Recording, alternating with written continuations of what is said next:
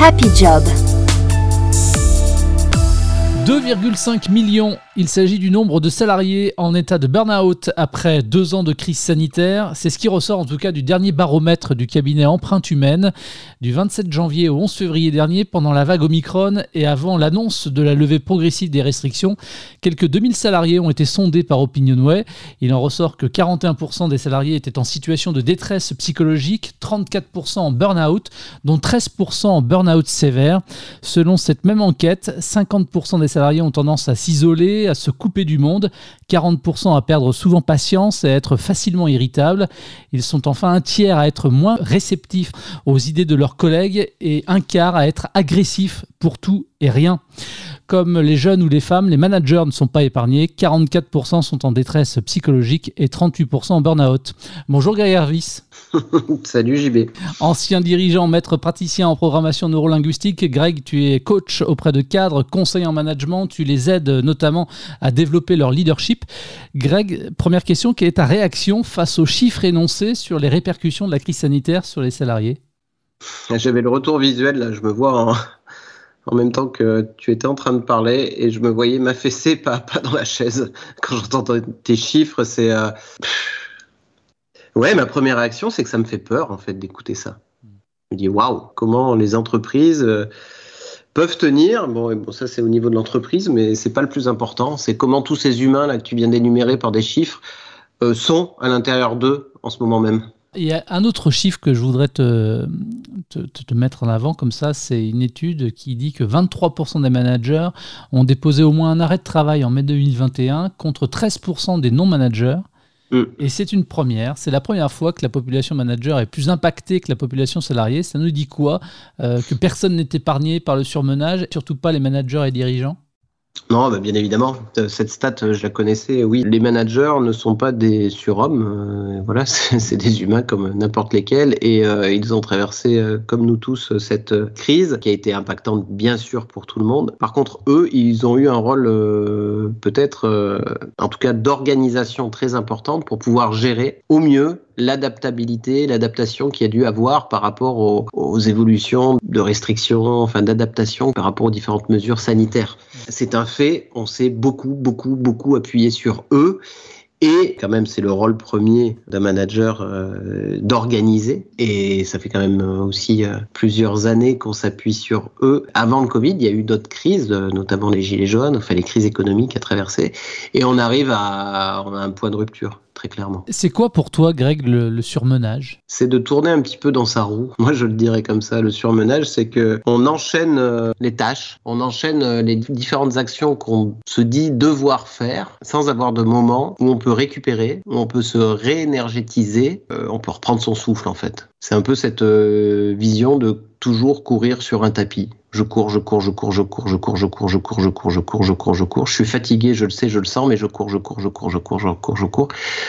J'arrive même pas à l'exprimer à moi-même, donc je n'arrive pas à l'exprimer aux autres, donc je suis dans une suractivité. Je le sais, je le sens, mais je n'arrive pas à m'arrêter. Ensuite, quand on fait un burn-out, est-ce que ça veut dire que justement on n'a pas su ou pas voulu voir, ça aussi c'est important, les signes avant-coureurs qui nous ont forcément alertés. Oui, c'est euh, fréquemment, euh, on n'a pas su, ça c'est certain, et euh, on a mis beaucoup de stratégies en place pour parfois se mentir ou en tout cas se fourvoyer un petit peu pour pas reconnaître notamment les mauvaises nuits qu'on pouvait passer, l'irritabilité qu'on pouvait avoir, la fatigue chronique qui s'installait et de se dire c'est normal. Donc à un moment, le corps est très bien fait c'est qu'à un moment, on a un petit fusible en haut qui fait switch off, qui s'éteint et qui nous force à voir, à comprendre, à ressentir ce qu'on ne voulait pas voir, comprendre ou ressentir. Et c'est ce qu'on peut appeler le burn-out, et avec les différents niveaux que tu pouvais euh, ressortir dans les stats. Burn-out sévère, où là, on, est perdu pendant six mois, réellement, physiquement, biologiquement. Ou burn-out plus léger, encore que, est-ce qu'il y en a des vraiment plus légers? Parce qu'il y a une vraie douleur derrière, psychologique. Sans indiscrétion, tu as quel âge, Greg? 42 ans. Est-ce que tu as déjà une Rolex? C'est pour savoir si tu avais réussi ta vie non, bah, je suis un loser. D'accord. Est-ce que le surmenage n'est pas une conséquence aussi de la réussite? Waouh, c'est une croyance très dangereuse. Pour moi, euh, clairement, la réponse non. Derrière, à un moment, moi, dans des étapes de ma vie, c'est des histoires que j'ai pu me raconter. Que pour réussir, il fallait beaucoup s'investir, donc de mal dormir, d'être irritable, d'avoir des, des pertes de cheveux, comme j'ai pu avoir. C'était un gage de bonne réussite. Bullshit, quoi. C'est une belle connerie qu'on peut se raconter. Est-ce que performer, c'est réussir sa vie? Non. La définition de la réussite, euh, c'est celle qu'on s'appliquera. Donc, euh, pour certains, la notion de performance à la hauteur de ce qu'ils peuvent mettre derrière ce mot-là peut être très très important et un gage de réussite. Pour d'autres, pas du tout. Et c'est OK, tout est OK. Encore faut-il réussir à prendre le temps de mettre une définition euh, concrète, mais à savoir qui nous correspond, quoi, sur quelle pourrait être la réussite euh, pour moi. Je ne sais pas si toi, euh, Jean-Baptiste, as déjà fait ce jeu-là, de savoir se poser, de se dire OK, c'est quoi? Qu'est-ce qui peut me rendre heureux? Qu'est-ce qui pourra me faire dire que j'ai réussi ma vie c'est une question qui est profonde. Hein. et dont la réponse appartient à chacun et peut être différente évidemment d'un individu à un autre. Elle est complètement individuelle. On a chacun notre vision de, du bonheur, de la réussite et de notre vie du coup. Greg, performer sans se surmener, est-ce que ça aussi c'est possible? Oui, moi je parle d'exceller sans se surmener. C'est ce que je fais aujourd'hui euh, à mon niveau et je le dis euh, avec une vraie humilité. Quoi. C'est, euh, j'ai mis du temps, j'ai pris des portes, ça n'a pas toujours été simple. Ça ne l'est pas tous les jours, bien évidemment.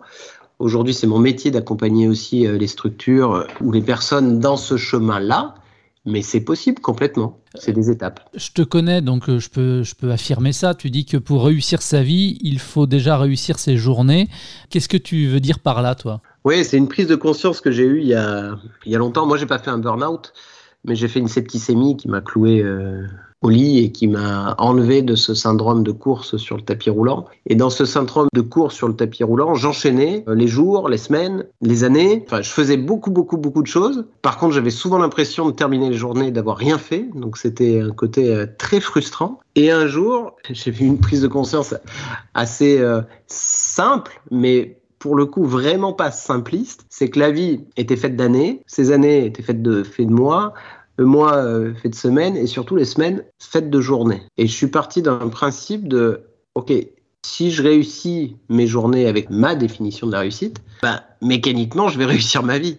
Si je sors d'une base temps annuelle et que je reviens à une base temps journée, il y a fort à penser que je serai heureux. Et surtout, au moment où j'en étais, c'est que ça me paraissait beaucoup plus simple parce que j'étais toujours, euh, bah, c'est le profil un peu du manager, en, en vision euh, 10 ans ou 2 ans ou 1 an ou au minimum 90 jours, mais euh, j'arrivais pas à me remettre sur un temps plus court. Et de me remettre sur un temps plus court et sur une journée, et de structurer mes journées pour que je sois certain qu'il n'y ait pas une journée où à un moment je pense pas à moi et je pense pas à mes besoins, euh, bah, ça a été un, un déclic euh, structurant pour moi, j'allais dire fondamental.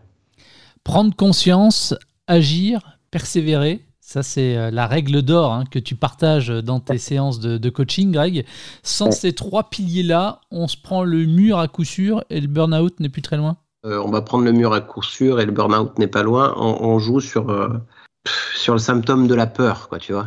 Et, ça, non, moi, ça m'habite pas.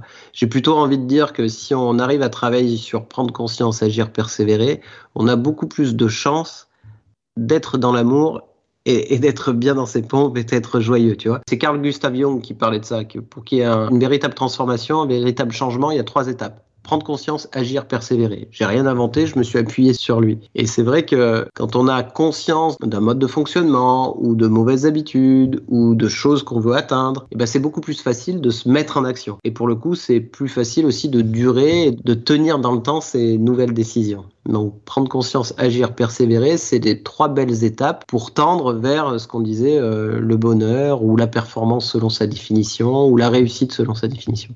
Et tu viens de lancer d'ailleurs un, programme d'accompagnement collectif de, trois mois, tout par de soi booster. C'est quoi l'ambition là, clairement? Bah, L'ambition, c'était de répondre à ces stats là, que tu as énoncées au départ. Euh, ça a été euh, notamment de répondre à cette stat où, pour une des premières fois, euh, suite à l'enchaînement des différentes crises, on a une population de managers en souffrance. Cette population-là, bah, moi je la connais bien, puis au sein de mon entreprise, on la connaît bien parce que ça fait plus de six ans qu'on travaille avec eux, on l'observe. Et c'est de pouvoir proposer un programme pour leur dire, OK, on connaît ce que vous traversez, on a des outils, une façon de faire, euh, des étapes qui fonctionnent vraiment et venez avec nous, on saura vous accompagner. C'est ça l'idée. Donc il y aura un accompagnement collectif, il y a une formation aussi à distance. C'est quoi le programme sur les, les trois mois? Ça repose une nouvelle fois, prendre conscience, agir, persévérer. La première étape, c'est on propose un, c'est optionnel, un week-end immersif pour vraiment aller sortir cet environnement euh, quotidien, pro et puis aussi euh, perso, sans dire, enfin voilà, de sortir de sa bulle, qui peut être euh, de près ou de loin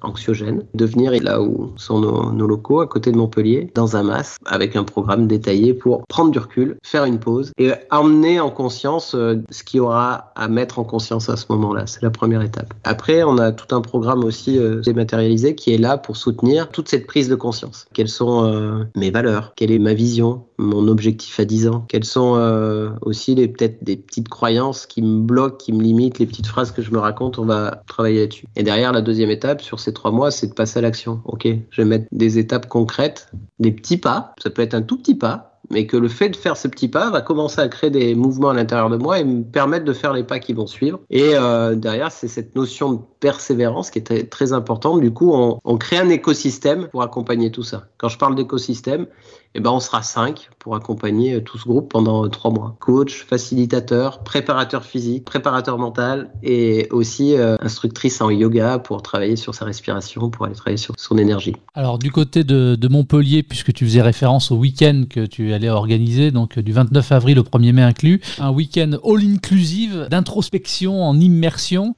Pour que ce week-end soit une, une totale réussite, il faut venir dans quel état d'esprit? Avec celui qui est le sien faut venir comme on est, quoi.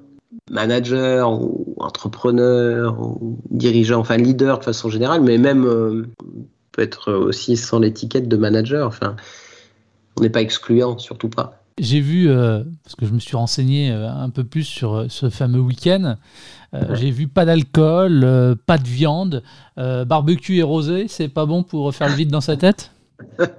Ça veut pas dire que c'est mauvais. Fils de boucher, tu vois, et campagnard, barbecue rosé, je sais faire aussi. C'est pas un problème. Par contre, euh, c'est clair que c'est pas le plus propice à avoir la bonne énergie pour prendre du recul sur soi. Parce que euh, quand on mange de façon un peu trop lourde ou quand on arrose un peu trop, bah on fait travailler notre corps pour euh, digérer tout ça. Donc, L'idée, c'est de créer les conditions vraiment pour être euh, dans une posture où on n'a rien à penser parce qu'on s'occupe de nous. Mais l'environnement est, très cool pour se permettre de, ok, je me pose quoi. Je me permets de mettre un pied à terre de mon tapis roulant. Greg, une petite question pour la gratter un petit peu. Pour en revenir euh, sur euh, le 9e baromètre empreinte humaine, les Français sondés ont également été interrogés sur les mesures mises en place dans leurs entreprises face aux risques psychosociaux. Un quart des salariés seulement estiment que leur direction a mis en œuvre des actions concrètes pour améliorer euh, leur santé euh, psychologique. Euh, les programmes nutrition, les massages et autres séances de relaxation de yoga proposés par certaines directions sont jugés inadaptés. Une réaction par rapport à ça, on n'a pas vraiment l'impression que ce qui peut permettre justement l'introspection soit vraiment considéré comme une priorité pour aller mieux. Il y a un premier constat par rapport à ça, et voilà, moi qui viens du monde de l'entreprise et qui suis euh, tout le temps dans l'entreprise, il est très clair qu'il y a une prise de conscience au niveau des boîtes. Il y a des choses qui se mettent en place. Réellement. Est-ce que c'est partout? Non. Est-ce que c'est parfait? Non. Mais il y a quand même une prise de conscience. C'est pas que philanthropie qui est portée par euh, tout le temps des, des, une vision humaniste, certainement pas. Mais ne serait-ce que pour euh, garantir l'outil de travail à un moment et qui part de l'humain, faut mettre des choses en place, ça c'est sûr. Et pour certaines boîtes, il y a une vraie euh, volonté aussi euh, profonde et humaniste. Alors après, est-ce que c'est euh, parfait? Non, c'est un peu là, nous, on vient proposer nos services parce que souvent, c'est pas coordonné. Il n'y a pas une, une, notion step 1, step 2, step 3. Moi, si je suis de façon générale quelqu'un qui aime bien les massages, euh, mais quand j'ai été euh, en grosse responsabilité, avec euh, des volumes de chiffres importants et un nombre de personnes encadrées très important, j'étais tendu comme un bâton de bois, quoi. Donc quand on me parlait de me faire masser, moi-même, je mettais en place dans mon entreprise, il y avait un stand de massage tous les midis. Et le gars me disait, mais vous venez vous faire masser? Mais je dis, mais surtout pas.